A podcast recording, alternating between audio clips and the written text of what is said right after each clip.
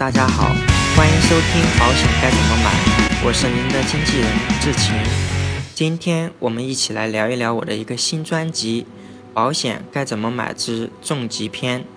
我呢开篇就和大家聊一聊保险合同里面几个重要的时间节点。如果您喜欢我的节目，欢迎订阅、评论、点赞、转发。很多消费者反映啊，保险合同看起来晦涩难懂。读起来拗口别扭，在没有一定保险功底的情况下，要理解透保险条款和专业名词，这确实是一件耗费我们大量时间和精力的事情。今天起呢，我会对于重疾保险的条款进行直白的解释，并从中找出重要的保险责任和细节，以便大家选择更加适合而且性价比高的重疾保险。我们今天呢，主要说保险合同里面几个重要的时间节点，我会顺着时间轴前进的方向呢，依次说明这几个时间。那时间轴起始的时间呢，就是保单生效日。很明显，这个时间就是这份保险的生效时间，也就是我们保险每年交费的日期。如果我们的保险扣费成功，那接下来就是要打印合同，这中间呢可能会有时间间隔。有的公司呢，还有一个打印合同日，那就是这个时间了。合同下来以后呢，会由您的保险经纪人或代理人将合同递交给您。这时我们会收到一份回执，证明我们已经拿到合同，看了相关的条款。在签收回执后，有一个很重要的时间，那就是保单犹豫期，通常呢是有十天或者是十五天。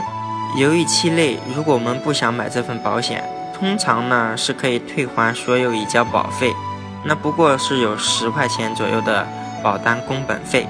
在保险生效的同时呢，还是有一个时间悄然计时的，那就是观察期或者称为等待期。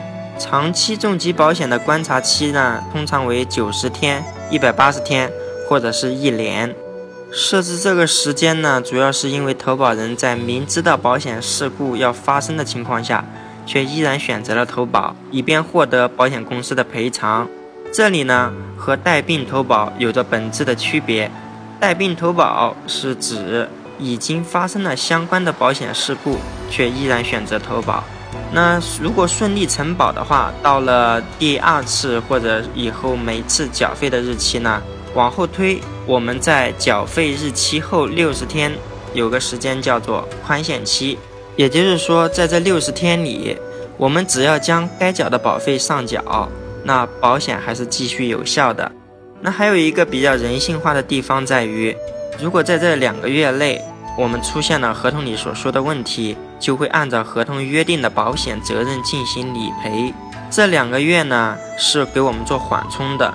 有些消费者呢可能会耍一些小聪明，觉得可以利用这两个月时间，用该缴的费用来理财，或者是就是想等一段时间再缴费，别玩了好吗？那万一一不留神过了宽限期，那您的这份保险合同就终止了。我们这里说的终止的终呢，是中间的终。需要注意的是，如果合同终止，那保险公司是不承担保险责任的。当然呢，我们也不用太担心，合同终止后两年的时间内呢是可以复效的。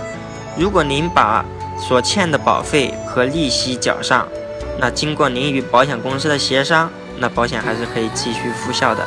不过这时我们是需要再经历一个观察期。那总结下来，保险的重要的时间节点呢，就是有保单生效日、犹豫期、观察期。宽限期、复效期，那这几个重要的时间节点，您清楚了吗？本期节目到此结束。如果您想找一位财务上的经纪人，智勤可以为您的家庭财务出谋划策。